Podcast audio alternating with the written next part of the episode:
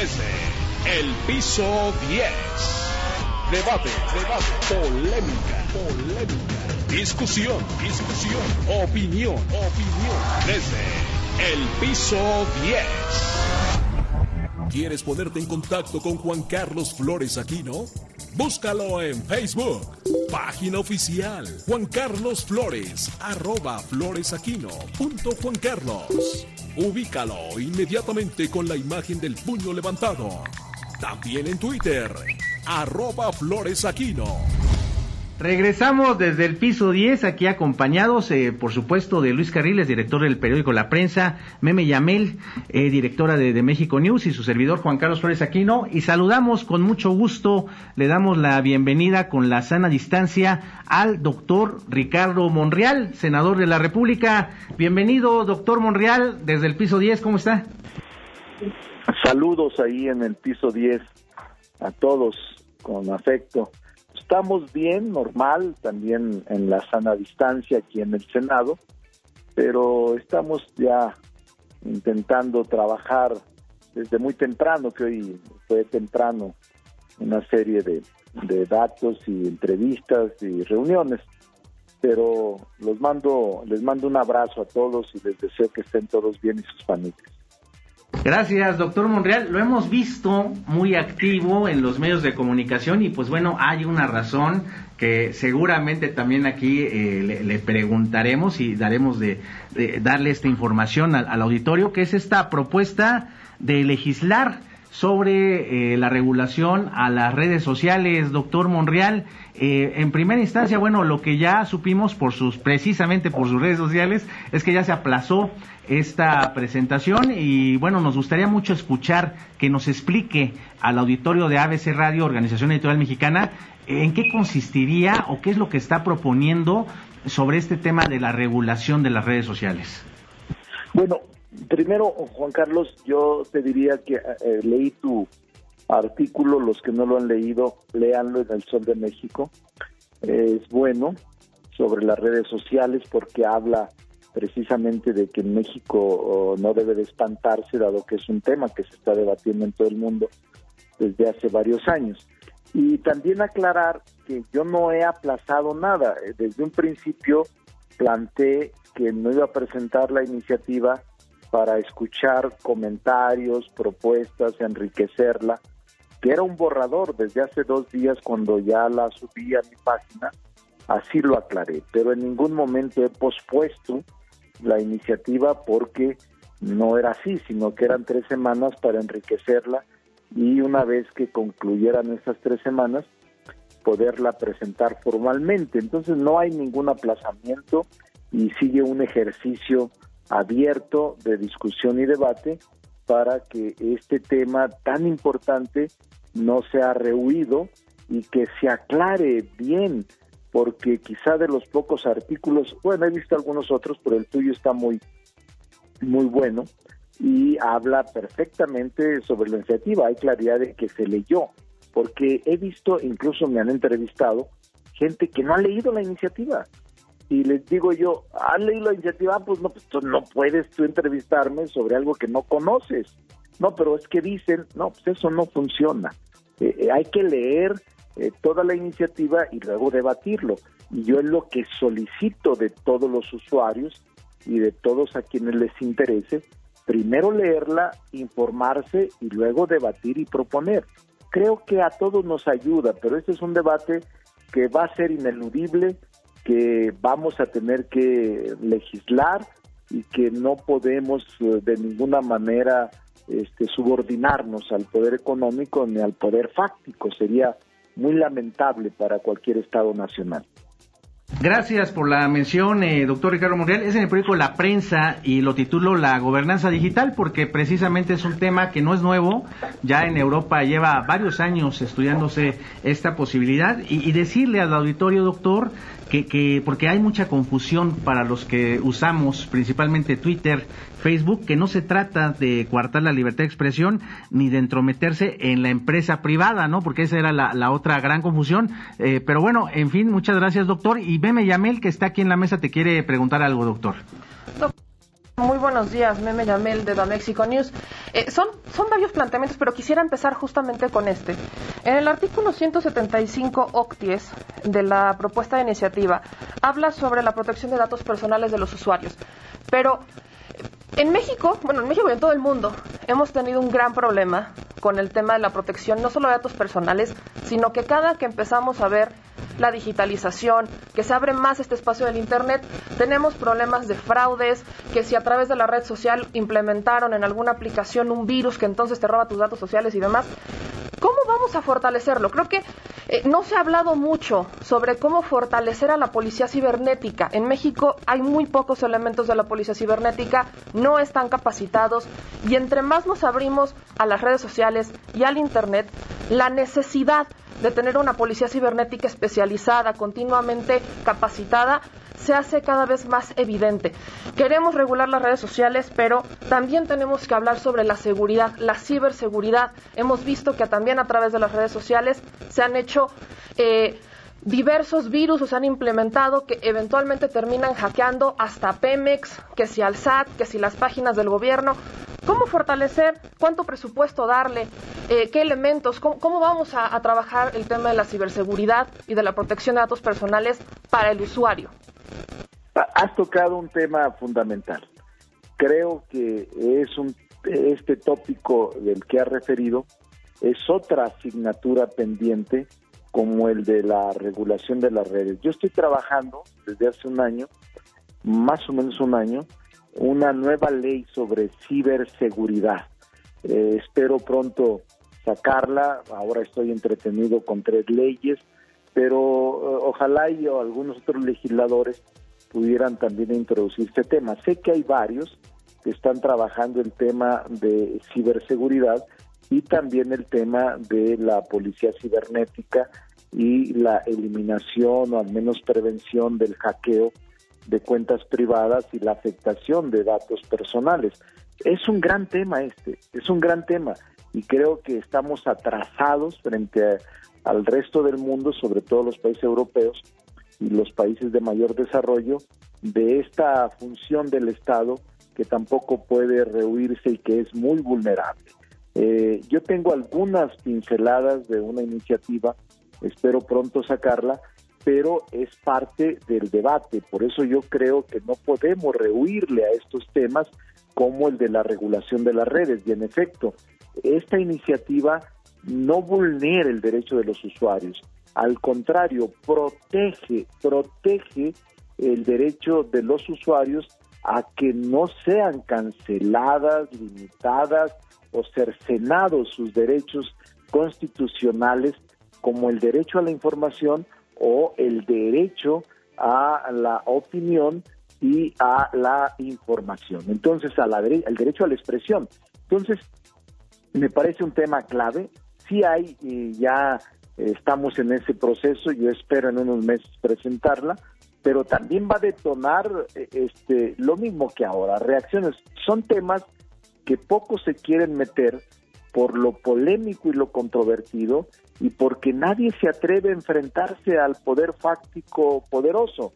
Siempre prefieren pasar de noche eh, los legisladores o no hacer nada, simplemente lo que venga del Ejecutivo aprobarlo o no aprobarlo pero no hay una especialización, no hay una este, actitud de inteligencia, de digo, vamos a respetarlo, vamos a ver lo que es lo que está planteando, estudiemos los artículos, cuáles son las facultades que se adicionan para el IFT, es el órgano autónomo correcto, no, por la materia, por la especialización. Esas son las variantes y la discusión que me gustaría yo este, tener. Eh, sobre todo en este tema tan delicado al que, repito, sin aplazar eh, la presentación de la iniciativa, he dicho y he comentado y he dispuesto que tres semanas vamos a tener la posibilidad de enriquecer nuestra norma jurídica y, e ingresarla en el momento procesal oportuno. Luis Carriles de, de la prensa.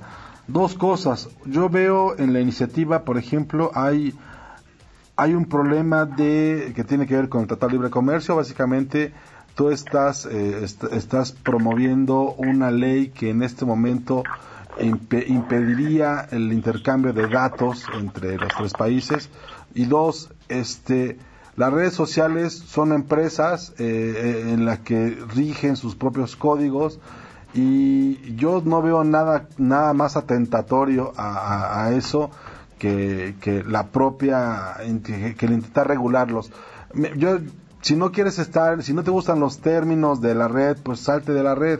Digo, siempre puedes escuchar radio y ver televisión abierta, ¿no? O sea, no, no estás obligado a meterte a Twitter, o no estás obligado a meterte a Facebook, no estás obligado a Snapchat, o sea, como yo yo no yo soy una generación X, obviamente no, yo soy niño Facebook, no, soy un dinosaurio, pero los, los chavos tienen muchas, o sea, hay una app, hay una app cada cada mes hay una red social, hay una red, una red social que se está creando y pretender darle al IFETEL, que además es una institución que el presidente quiere desaparecer, para integrarla a la SCT, este, me parece un despropósito. O no están coordinados o algo, algo está pasando.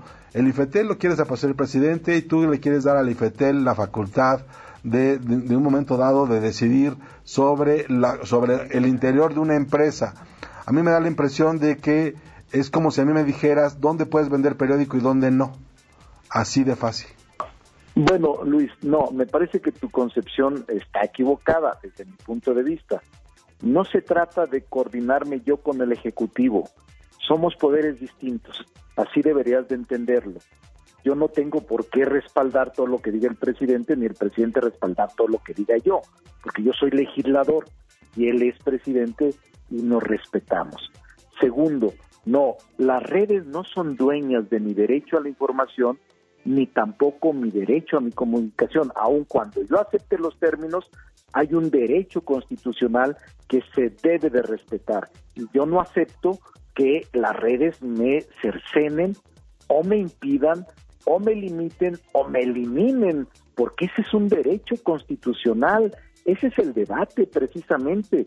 A eso se debe eh, exactamente la propuesta.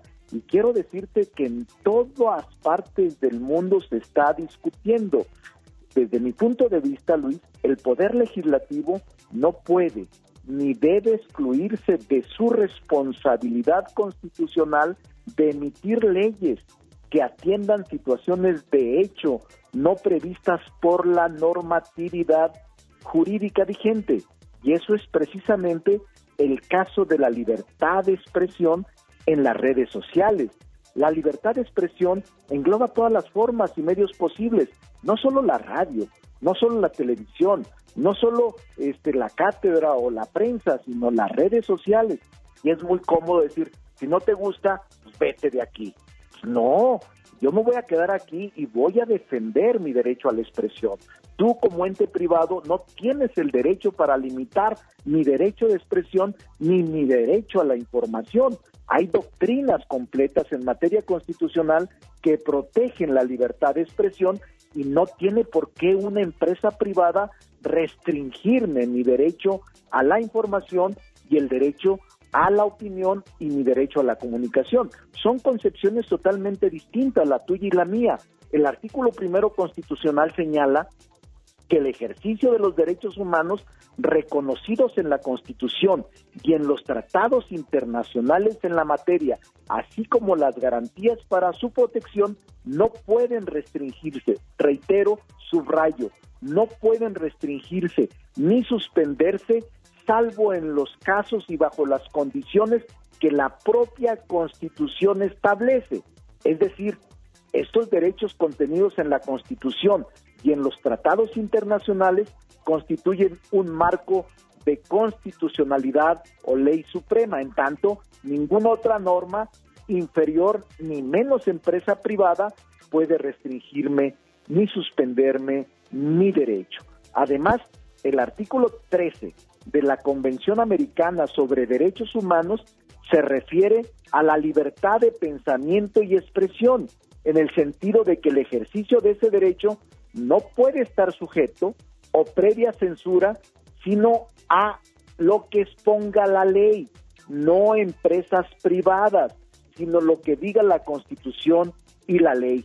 Yo voy a defender esta posición, pero me parece muy cómodo que se diga, bueno, pues si no quieres salte, es como cuando dicen, no te gusta este país, vete de este país, no te gusta esta ciudad, no, yo voy a defender mis derechos en este país y por eso es mi obligación como legislador. Si el presidente opina que no debe regularse, pues es una opinión que respeto, pero yo voy a defender mi derecho como legislador y voy a plantear la iniciativa y espero que la gente me ayude. No es ninguna censura, no hay un solo artículo. Si leíste la iniciativa, Luis, debes de decirme dónde está la censura, porque no hay ningún artículo en los 12 que planteo una censura para el usuario. Al contrario, hay una protección para que no censuren al usuario, para que no censuren al titular de las redes sociales, pero este es un debate y yo estoy de acuerdo y podemos hacerlo abiertamente como aquí lo estamos haciendo, defendiendo para mí el derecho a la información y el derecho a la expresión como un fundamental derecho humano de todo ser vivo en este mundo, no solo en el país. Fíjese, doctor, que, que precisamente lo que estamos observando ahorita es, por ejemplo, aquí que, que habemos tres visiones de medios de comunicación que, que pues evidentemente va a haber estas diferencias y lo principal doctor y eso yo quiero pues reconocérselo es que se está poniendo el dedo en la llaga y pedirle como legislador que nos dé eh, voz precisamente a los medios de comunicación sobre esta legislación, porque eh, usted eh, ya lo hemos recibido ahí en la Cámara de la Industria de Radio y Televisión. Varias veces hemos platicado sobre, por ejemplo, la competencia desleal que hay con los medios de comunicación, en este caso la radio, con las contraprestaciones, los impuestos, contra todo lo que tenemos que pagar y, y lo que tenemos que normarnos por el INE, por la Secretaría de Gobernación y que en el caso de las redes sociales pues simplemente no existe, doctor. Ese creo que también es otro punto fundamental, cómo poder empatar eh, la información que hay en redes sociales con la normatividad que tenemos los medios de comunicación, más en un proceso electoral que es el más grande de la historia, que, está a unos meses, a, nada de que se realice. ¿Cómo entrarle en ese aspecto, doctor Monreal? Ahora, por cierto, por cierto, eh, no contesté una interrogante, un cuestionamiento. La iniciativa de mérito no contraviene el TEMEC, porque la misma tiene por objeto regular la actuación de los proveedores de servicios de redes sociales, por lo que se refiere a los contenidos relacionados con la libertad de expresión, lo que no significa invalidar la esfera de la libertad que regula el TEMEC, la libertad de comercio, sobre todo por lo que se refiere al comercio digital, lo cual no es materia de esta iniciativa. Además, esta iniciativa pretende ser consistente con el anexo 19. Eh, hay una disposición concreta, se las digo, es la de la 19.17.3, 19.173 que lo pueden consultar ahí en el TEMEC y eh, señala eh, los compromisos del país frente a la firma del TEMEC no restringe, no contradice nada de lo que aquí eh, se supone eh, debiera decirse porque no contradice. Pero además de eso, esto que me has dicho, Juan Carlos, es muy importante. Eh, este, hay un tema que en el mundo se está ya deliberando, no es nuevo, ¿eh? En Europa, como tú decías en tu artículo de la prensa, en Europa tiene años platicándose. Acaba la Unión Europea, el Parlamento Europeo, en diciembre, eh, puso a consulta una legislación para regular las redes sociales, en donde incluso se pretende que en 60 minutos, no 24 horas, 60 minutos, las redes sociales tengan que fijar cualquier texto que aliente violencia o terrorismo. Y también en Estados Unidos acaba recientemente, hace 3, 4 días, la presidenta del Comité de Protección a Consumidores Annie Klobucher presentó una nueva legislación para proteger a los usuarios y para evitar actos de este que interfieran en el mercado de la publicidad. E, eso es muy importante. Y además en otros países como ah, Reino Unido, Australia, están legislando en temas de redes sociales. Eh, y hay uno, Juan Carlos, en Australia, eh, esta legislación de, redes sociales para, entre otras cosas, están intentando que eh, las redes sociales eh, que pirateen la información den crédito y paguen a los generadores locales de información. Este es un tema muy importante. Entonces, todo esto es parte de un proceso que vive el mundo y que aquí no se debe de asustar ni tampoco decir no se va a censurar nada de eso. Lo que vas a poner el límite a los poderosos para que no violen tus derechos de acceso a la información y de libertad de expresión, porque usan espacios públicos, usan el ciberespacio y usan eh, el, espectro radioeléctrico y otros bienes que yo considero públicos, la fibra, el Internet, aunque es discutible, pero usan insumos como lo usa la radio, como lo usa la televisión, y es importante que todos contribuyan con el fisco porque obtienen ganancias millonarias en México y lo lógico y lo justo es que paguen también impuestos y tributación fiscal en México donde obtienen sus ganancias. Es un tema y es un debate a fondo, pero estoy dispuesto a presentarlo y por supuesto, Juan Carlos, cuando ustedes quieran, este estará disponible, eh, e incluso en este momento ya está disponible sus comentarios y leer la iniciativa y decir no estoy de acuerdo, si estoy de acuerdo, me gustaría esto. Esa es la idea de estas tres semanas que vamos a abrir el debate. Senador, de nuevo Meme Yamel de The Mexico News. Eh, para buscar reformar o regular, más bien, regular las redes sociales, hay que conocer la naturaleza de la red social. Eh, como millennial, que nací ya con redes sociales prácticamente, y como medio nativo digital, le, puedo decir que hay cosas que preocupan mucho al usuario de redes sociales, que no se están tocando a fondo, que quizás eso es la, la preocupación, porque yo estoy de acuerdo con usted, no veo ningún tipo de censura en esta, en esta iniciativa que propone. Pero, por ejemplo, en el artículo 175, que es lo que le preocupa al usuario, es el tema político electoral. Entonces, vemos que en el artículo 175 septies habla de que en el marco, ¿no? Marco en la materia político electoral, el que va a estar sujeto o el que va a regularlo es el INE. Y aquí preocupa un poco porque el INE tampoco tiene un conocimiento de cómo funcionan ni de qué pasa en las redes sociales. El INE no, no tampoco existe un piso parejo en el INE. Yo incluso le podría decir que hay muchos políticos que están generando, o sea, que están pagando cantidades exorbitantes de recursos a las redes sociales para promocionarse y que aunque el INE las, debe, las contempla ya en la fiscalización, pues parece que no hay mayor problema. Y volvemos al tema, porque sí se, se, se conjunta, se convierten los políticos en una empresa. ¿Y qué ocurre con las redes sociales? Pues las redes sociales al que está pagando le están entregando los datos, eh, la ubicación general, están entregándole prácticamente la ubicación de la persona para que haga una campaña efectiva y eventualmente incidir en el voto, mientras que con las empresas, que es lo que hacen, pues a través de los algoritmos y a través del uso de la red social, ven cuáles son los intereses, la ubicación de la persona y entregan la información a la empresa para que pueda generar una venta y ahí está el negocio de las redes sociales.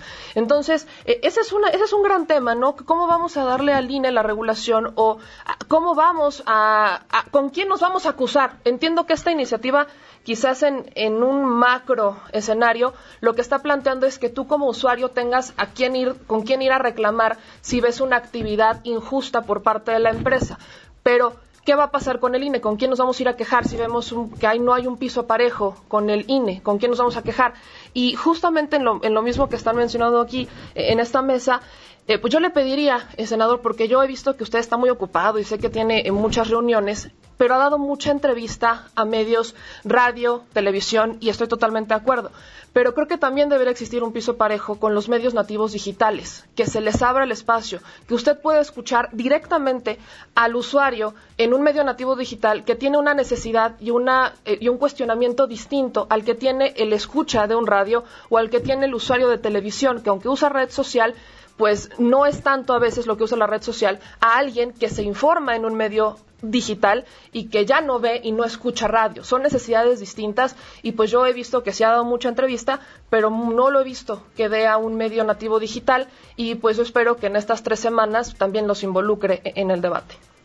No, sí, cómo no. Ayer tuve 17 entrevistas y he dado también a digitales, a portales incluso, a portales, pero digo, lo que humanamente puedo. Eh, incluso ahorita ni siquiera he desayunado. Desde está esperándome el desayuno desde las 7 de la mañana, porque he tenido en este momento esta es la quinta entrevista que tengo y nunca me niego y también he dado a radio digitales, ¿eh? No, se preocupe, yo soy muy abierto. Lo único que me limita es el tiempo. Soy humano, soy como ustedes, eh, no soy robot, pues, este, y, trato de que en el portal esté toda mi iniciativa, ahí me pueden dar los comentarios y ahí me pueden proponer lo que quieran. Pero una cosa sí me quiero destacar. Me alegra mucho sus dos preguntas, porque se ve que está leyendo, se ve que está metido en el tema y se ve que este tiene un criterio muy claro de hacia dónde vamos.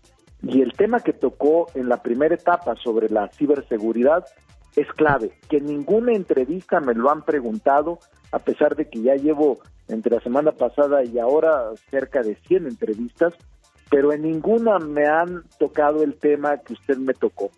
Y en ninguna me han tocado el tema que en este momento me está tocando. La felicito porque quizá sea el tema ah, más eh, difícil, el del INE, y en efecto usted vio cómo en la iniciativa no lo toco, eh, más bien lo dejo libre porque hay un cuestionamiento, por eso lo dejé así, de que se trata, de que dado que hay un proceso en puerta federal, el más grande de la historia, el primero de junio, eh, mm, por eso estaba presentando la iniciativa. Y no tiene nada que ver con eso. Y por eso quise excluirlo del debate y de la discusión. Pero tiene razón, eh, quizá deberíamos decir qué va a pasar con el INE y qué va a pasar con los que están pagando en este momento pautando miles, millones de pesos en su eh, este, propia eh, personalidad, su desarrollo, su campaña, antes de que se inicien las campañas, cómo pautan, cuánto pautan, cuánto pagan en Facebook, todo eso me parece que es muy importante porque son negocios millonarios que ponen en desventaja y que no hay piso parejo con los demás aspirantes o contendientes en las campañas político-electorales que van a tener que empezar en uno o dos meses. Tiene toda la razón. Es más, eh, yo le diría que es parte de mis pendientes y que no me quise involucrar porque si no, entonces sí hubiera sido más, todavía más descalificada que lo que ha sido hasta ahora. Pero me parece que los tres que están aquí la leyeron, tienen sus puntos de vista, hay opiniones distintas, pero yo le podría decir que es una entrevista en la que sí saben de lo que están hablando. Eh, me he topado con otras entrevistas que yo les digo, ¿ya leíste la iniciativa? Y me dicen, no, pues entonces primero léela, porque si no, no podemos ponernos de acuerdo.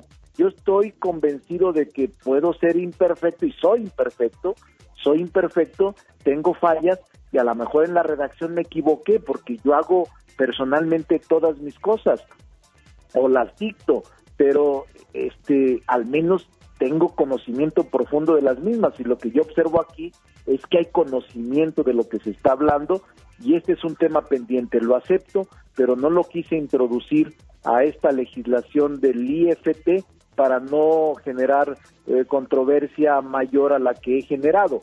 Y eh, es un tema pendiente, pero usted trae claridad, tiene claridad y me gustaría este, que en la propuesta pudiera verse cómo pudiéramos regular el tema del INE para que este también sea obligado a establecer piso parejo para todos los aspirantes y candidatos de los partidos políticos en contienda. Es un tema clave lo que usted me ha comentado. No sé si debiera ser regulado en, el, en la ley de eh, televisión, de radio, radiodifusión y, radio de telecomunicación. Doctor, desafortunadamente se nos acabó el tiempo en desde el piso 10, pero quiero darle las gracias por estos minutos para ABC Radio Sonido Original y pues seguiremos en el debate, doctor. Cuídense, saludos a todos. Busca a Luis Carriles en sus redes sociales. En Twitter como arroba Luis Carrujos. Y en Facebook como arroba Luis Carriles. Síguelo. Ponte en contacto desde el piso 10. Debate, debate, polémica, polémica. Discusión, discusión, opinión, opinión. Desde el piso 10.